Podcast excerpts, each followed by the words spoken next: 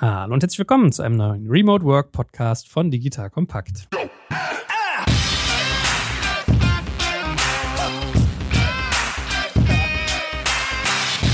Mein Name ist Jörg Kaczmarek. Wer uns schon mal verfolgt hat bei diesem Format, wird merken, es hat sich ganz, ganz lange nichts getan und das wird sich ab sofort ändern und zwar radikal. Kleiner Recap. Anfang von Corona, wir haben angefangen, dieses Format zu starten, weil uns wichtig war, was zum Thema Remote Work und irgendwie Homeoffice-Strukturen an den Start zu bringen, weil wir dachten, opportunistisch wie wir sind, dass das irgendwie wichtig ist und dass man vielen Menschen damit helfen kann. Und natürlich ist das dann so, irgendwann holt einen der Alltag wieder ein, die Realität und man merkt so, ah, das geht irgendwie unter. Plus, am Ende des Tages sind wir gar nicht so eine krassen Remote Work-Experten, wie es da draußen aber welche gibt. Gleichzeitig dachten wir uns aber, hey, das ist ein super, super wichtiges Thema, was besetzt werden sollte. So, und dann gilt immer im Leben ganz oder gar nicht. Ja, go big or go home. Und wir haben uns überlegt, go big. Was heißt go big für uns? Wir haben eine ganz, ganz tolle Person gefunden, die sich mit Remote Work wirklich auskennt, die anderen Leuten beibringt, wie man das tut. Die hat mir eigentlich als Gast angedacht als nächstes und dann haben wir gedacht, nee, komm, kurzerhand sollte die das eigentlich übernehmen. So, und das ist die liebe Angelina von Acework. Stell dich aber ganz kurz vor. Hi Joel, vielen Dank für die Einladung und auch für die super Intro. Große Schuhe, die man da füllen kann auf jeden Fall. Ja, ich beschäftige mich schon länger mit Remote Work, äh, schon lange vor Corona, war irgendwann mal ein zufälliger Remote Worker und habe das Potenzial davon einfach erkannt und dann festgestellt, hey, den nächsten Job, den ich remote machen möchte, der ist mega schwer zu finden. Und habe dann Acework gegründet, äh, im Prinzip um anderen Menschen dabei zu helfen, flexible Arbeitsformen besser für sich selber zu finden und umzusetzen und habe dann im Prinzip eine Personalvermittlung für Remote Jobs gegründet. Daraus ist eine Matching-Plattform entstanden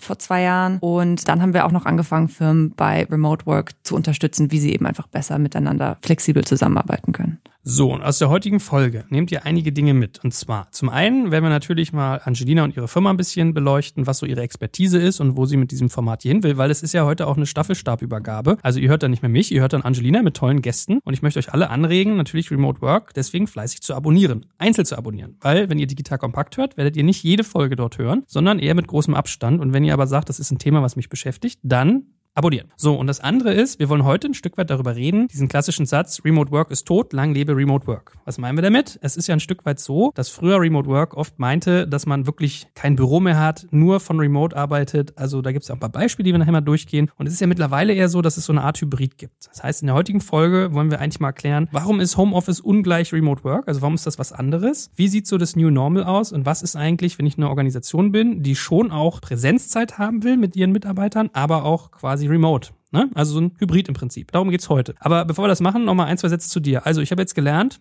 Acework so ein bisschen gestartet als äh, Remote Talent Plattform, also sehr viel so im Bereich ähm, Recruiting, HR. Und was hat sich seitdem getan? Also ihr habt euch ja wahrscheinlich gerade durch Corona muss euch einen tierischen Boost gegeben haben, oder? Es war ein bisschen zweiseitig. Also ich glaube, was viele mitbekommen haben, ist, dass erstmal ganz viele Firmen aufgehört haben einzustellen. Das war der Unsicherheit geschuldet, auch sicherlich total verständlich. Und da haben wir natürlich gemerkt, okay, krass, mit Recruiting, gerade Beginning von Corona war dann eher schwierig. Wir hatten dann aber eben unser paralleles Standbein, das war die Remote Work Beratung, die natürlich durch die Decke gegangen ist. Da haben wir dann Anfragen bekommen von Firmen, die vor acht Monaten nicht mal das Telefonat mit uns irgendwie angenommen hätten, weil das einfach nicht auf deren Agenda war. Und das hat sich für uns definitiv verändert. War super, super spannend. Wir arbeiten jetzt mit viel größeren Firmen auch zusammen, mit Firmen, die viel traditioneller unterwegs waren. Und genau da haben wir auch ganz viele Insights und Learnings dann mitgenommen, wie die Realität aussieht und wie schnell sich das auch wandeln kann. Ja, also wie schnell Leute gemerkt haben, hey, das geht ja doch. Das war für uns super, super spannend zu sehen. Wer ist jetzt so heute dein typischer Kunde? Also ist es so ein klassischer Mittelständler auch? Sind es die hippen Startups? Irgendwas dazwischen? Die Startups tatsächlich gar nicht mal mehr so sehr. Da können wir vielleicht später noch mal ein bisschen drauf eingehen, wie die das vorher das war. Noch, ne? Genau, also bei denen ging das relativ schnell. Also da ist die Digitalisierung ja quasi mit der Muttermilch und dem Gründungsdatum irgendwie mit drin gewesen. Und man merkt es äh, in Mittelstand und Konzernen dann doch eher, dass dort die größeren Mühlen malen müssen, dass es dann eben langfristig umgesetzt wird. Also das sind die, die gerade die größeren Probleme haben auf jeden Fall.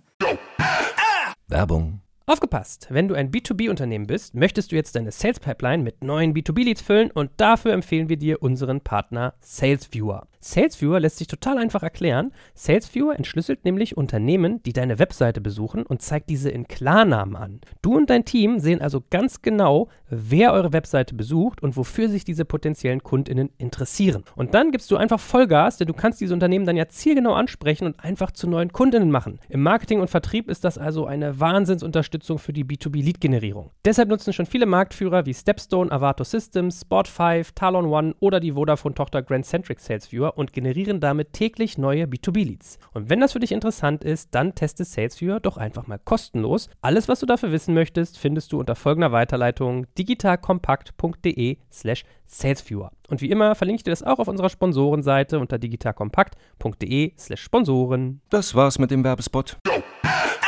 Gut, so und jetzt habe ich ja diesen, diesen typischen Satz gesagt, Remote Work ist tot, lang lebe Remote Work. Was heißt das für dich? Das heißt auf jeden Fall, dass die letzten acht Monate das Thema so massiv bespielt wurde, dass als du mich gefragt hast, hey, wollen wir den Podcast zusammen machen, ich erstmal gefragt habe, ey Joel, was können wir denn noch zusätzlich irgendwie darüber reden? Deswegen auch die Entscheidung, das auf Deutsch zu machen, weil ich finde, auf Englisch gibt schon sehr, sehr viel Inhalte dazu, gerade amerikanisiert. Und ich finde es sehr, sehr spannend, dass wir das auf Deutsch beleuchten und einfach mal ein bisschen gucken, wie geht's denn den deutschen Unternehmen dabei. Und einfach ganz klar zu sagen, Remote Work, wie es früher war, ist definitiv ein bisschen tot. Lang lebe Remote Work, denke ich, es geht darum, wie können wir uns alle in eine nachhaltige Zukunft entwickeln, wo wir es einfach müssen, ja.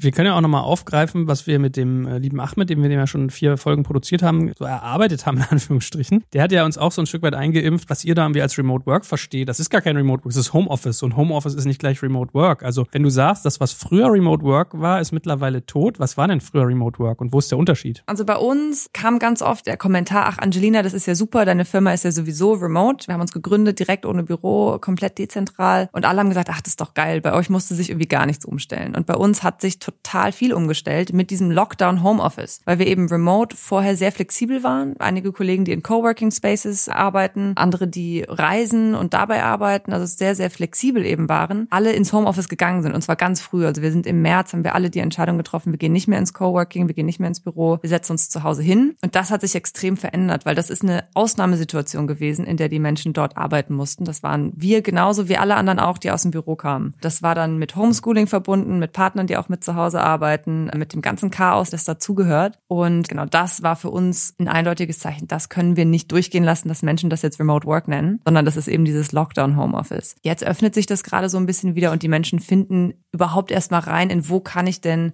produktiv sein? Ja, also in welchen Umgebungen werde ich so stimuliert, dass ich die bestmögliche Arbeit eben abliefern kann? Was ich ja schon vor Corona beobachtet habe, ist, dass viele gerade so im Bereich Entwicklung eigentlich auf so eine starke Dezentralität gesetzt haben. Also das kann mal sein, du hast irgendwie eine günstige Entwicklerbude irgendwie in Weißrussland, aber ich habe auch irgendwie mit Leuten geredet, die haben gesagt, so ja, ich gehe so irgendwie auf GitHub, gucke mich irgendwie um, was da für Leute sind und dann habe ich so Spitzenentwickler, die sitzen halt in Thailand, arbeiten nur zwei Wochen im Monat, die könnte ich hier nie rekrutieren an meinem Standort und die programmieren aber für mich meine Sachen und ich kriege das halt alles orchestriert von Thailand nach Kambodscha, nach Vietnam oder so, da irgendwelche Workforces zu irgendwie strukturieren. Das heißt, das ist sozusagen, was ich bei so Startups merke. Und dann gibt es dieses andere Extrem, was du, glaube ich, auch schon mal angerissen hattest jetzt, ist, wir sind halt wirklich gar nicht da. Es gibt kein Büro. Es gibt sozusagen nur den Laptop und das Telefon. Also ich glaube, Oliver Samba hat immer gesagt, ein guter Verkäufer braucht einen Block, einen Stift und ein Telefon und vielleicht einen Computer. Dass das sozusagen wirklich so völlig frei von Büro und Gemeinsamkeitsstrukturen waren die wird es wahrscheinlich auch weitergeben, tippe ich mal, diese Firmen, oder? Also diese klassischen 100% Remote Worker, aber das ist ja nicht das, wo die meisten jetzt hinwollen, oder? Ich glaube es auch nicht. Also ich denke, also was du sagst, dieses komplett losgelöst,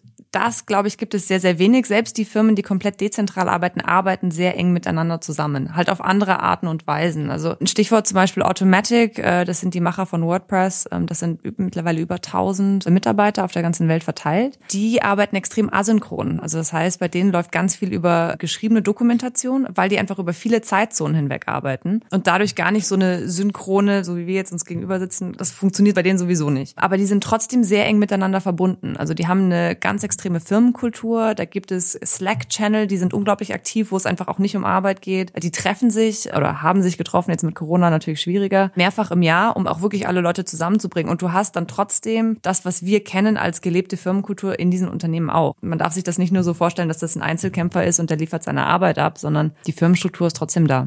Was macht denn so eine Firma eigentlich aus? Also ich habe ja durch dich gelernt, dass irgendwie Buffer auch so eine Firma ist oder Komoot. Was ist bei denen anders oder wie, wie ticken die anders im Vergleich zu jemand, der halt ein Büro hat, wo man irgendwie, wo All Hands heißt auch echt heißt, in einem Raum zu sein? Also ich glaube, so anders ticken die gar nicht. Die haben, wie gesagt, ihre gelebten Firmenkulturen, ihre Eigenarten, ihre Persönlichkeiten, die da alle eingebracht werden. Was die besser machen oft als äh, Bürofirmen ist, ihre Zeit effizient zu nutzen. Und das andere ist extrem gut zu dokumentieren, was eigentlich gemacht wird. Ja, also das heißt, sie werden einfach in ihren Arbeitsweisen wahnsinnig produktiv, weil sie es müssen. Ja, weil es kann nicht irgendwie in einem gesprochenen Wort irgendwas verloren gehen, weil du das irgendwo immer mit aufnimmst. Dementsprechend sind diese Firmen oft auch sehr, sehr erfolgreich. Was wir gesehen haben, gerade bei Startups, die remote beginnen oder irgendwann dann den Shift machen und sagen, hey, wir sind ziemlich remote, die brauchen weniger Geld, um mehr zu wachsen. Also es, man merkt das schon, dass da irgendwas ist dahinter, dass du da besser arbeitest, besser performen kannst, wenn du das richtige Mindset und auch die richtigen Prozesse dann hast. So, und jetzt gibt es diese beiden Extreme. Auf der einen Seite leistet man sich, wie gesagt, so einen Rockstar-Entwickler, der in Thailand sitzt und der baut einem dann irgendwie so ein App-Feature mit, ja, aber vielleicht auch nicht alles. Und dann hast du die Orga, die irgendwie komplett sozusagen remote ist und das New Normal wird ja wahrscheinlich dazwischen sein. Wie sieht es aus?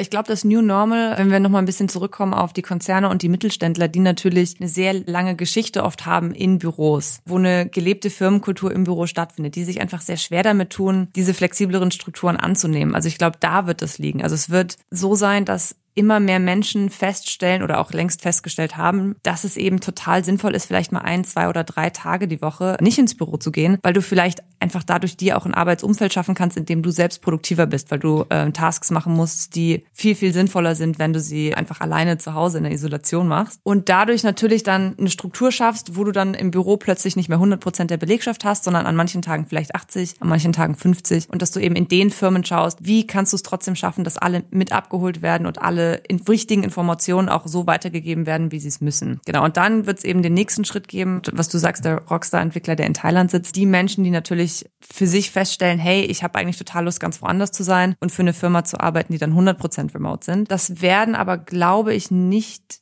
die Mehrheit der Menschen sein. Also das wird immer ein bisschen auch ein Outlier bleiben. Ja, würde mich jetzt auch eher wundern. Aber was ich halt so mitkriege am Markt ist, dass selbst also Unternehmen, die man vielleicht noch eher Startup-nah betrachten könnte. Also ich weiß, ich habe zum Beispiel mit irgendwie äh, Spriker mich viel unterhalten, weil wir mit dem Boris und dem Alex zusammen den Podcast machen. Ich glaube, die haben auch mehrere hundert Mitarbeiter. Wenn ich mich mit so einem Typus Firma unterhalte, sagen wir mal fünf bis zehn Jahre alt, paar hundert Mitarbeiter, solche Unternehmen sagen mir mittlerweile, hey, wir wollten eigentlich irgendwie gerade eine riesige Bürofläche anmieten und tun, suchen eigentlich seit zwei Jahren schon und finden nichts. Und ehe wir jetzt teure Verträge unterschreiben, haben wir realisiert, das brauchen wir gar nicht mehr. Wir machen ja sozusagen gar nicht mehr Vollauslastung des Büros. Es hat nicht mehr jeder Mitarbeiter einen Schreibtisch, sondern es ist eigentlich eigentlich nur noch so eine Begegnungsstätte und das changiert so ein Stück weit. Also da ist gar nicht mehr jeder irgendwie jeden Tag da und es hat nicht jeder irgendwie einen eigenen Schreibtisch. So, ist das sozusagen, was du dann verstehst als so ein Hybridansatz und ist das neue Normal? Ja, absolut. Und ich denke, das sind nicht nur diese Start-up-nahen Unternehmen. Ich habe das von Konzernen schon genauso gehört. Ich habe Konzerne, die auf mich zukommen und sagen, wir versuchen gerade unsere Büroflächen in Berlin abzubauen. Kennst du jemanden, der Bedarf hat?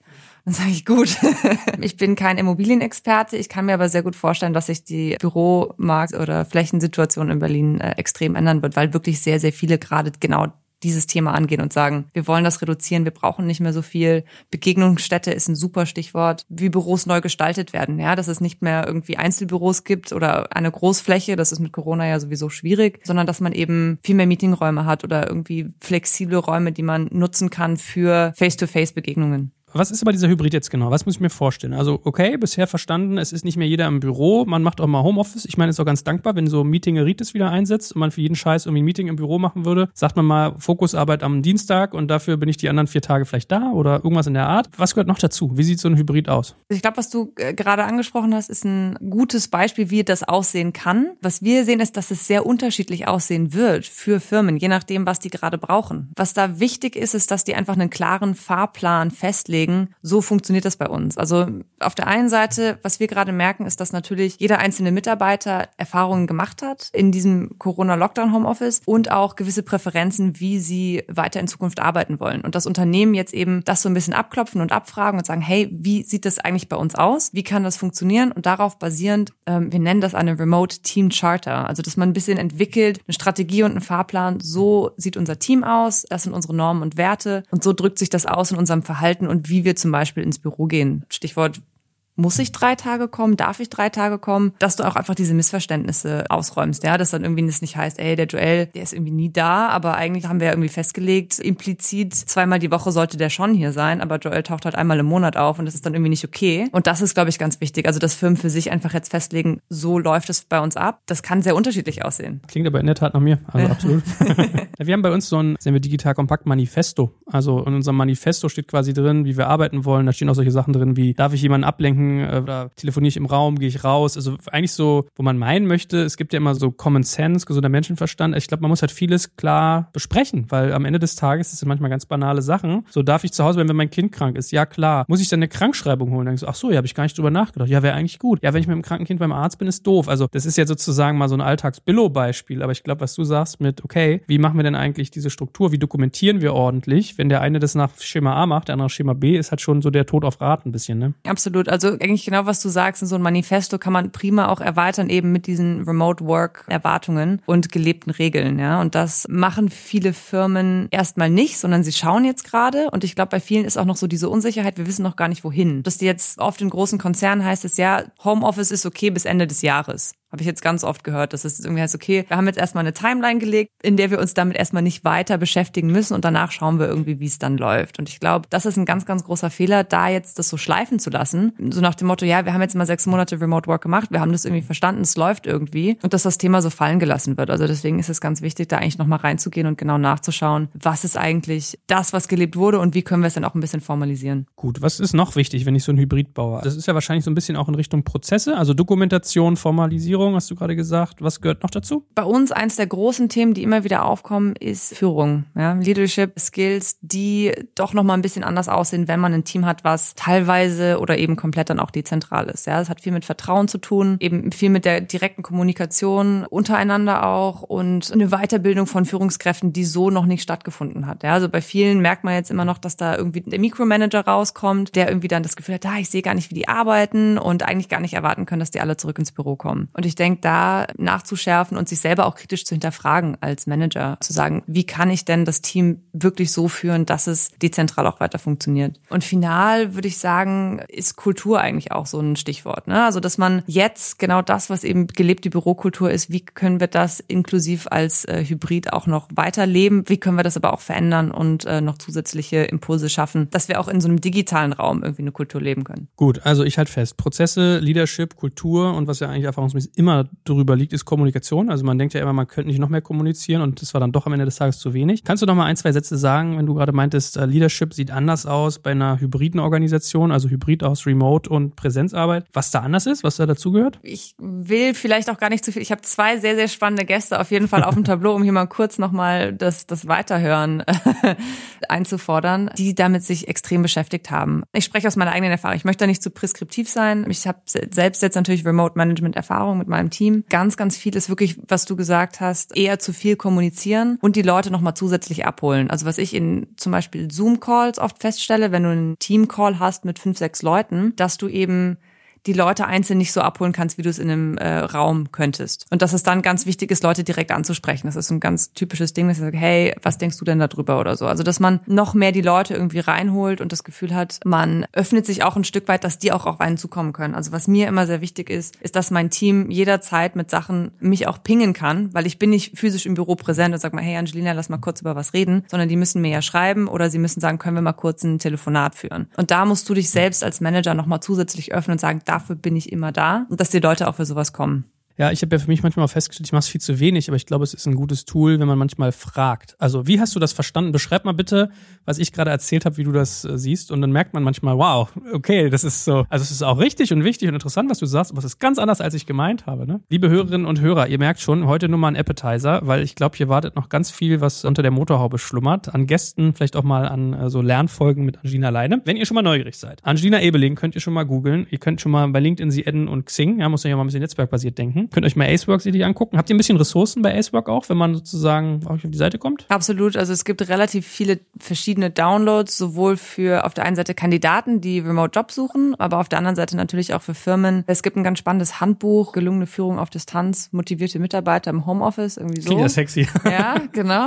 äh, ist äh, sicherlich ein spannendes Ding, äh, ein paar Seiten lang, aber auf jeden Fall auch viel Learning damit drin. Das kann man sich auch sofort runterladen, wenn man da Lust drauf hat. Sehr gut. Und ansonsten gilt natürlich wie immer Podcast abonnieren und allen Leuten teilen. Kannst du schon so ein bisschen mal ein Sneak Preview geben, wer bei dir so Gast sein wird? Absolut. Also was ich gerade gesagt hatte mit Leadership, ein ganz spannender Gast ist Markus Wermuth, der bei Buffer ähm, arbeitet, aber unter anderem eben auch ähm, Leadership Coach ist, sich sehr extrem mit dem Thema beschäftigt hat und eben auch sehr lange schon komplett dezentral arbeitet. Dann haben wir einen super Gast von HubSpot, eine Firma, die wahrscheinlich einigen Leuten bekannt sein dürfte. Ein ganz tolles CRM-Tool, das wir auch selbst nutzen. Deswegen bin ich super gespannt auf Inkin, die das Marketing-Team EMEA, Europe, Middle East Asia für HubSpot äh, übernommen hat in sehr, sehr jungen Jahren. Die Frau ist 30. Und genau, das waren so die zwei, wo ich sage, das sind super, super spannend, die jetzt relativ bald kommen werden. Was da weiter in der Pipeline ist, ich glaube, da muss man dann dranbleiben. Sehr gut. Die Frau versteht sich auf Appetizer. Ich merke schon. Ja, vielen Dank dir. Ich freue mich schon.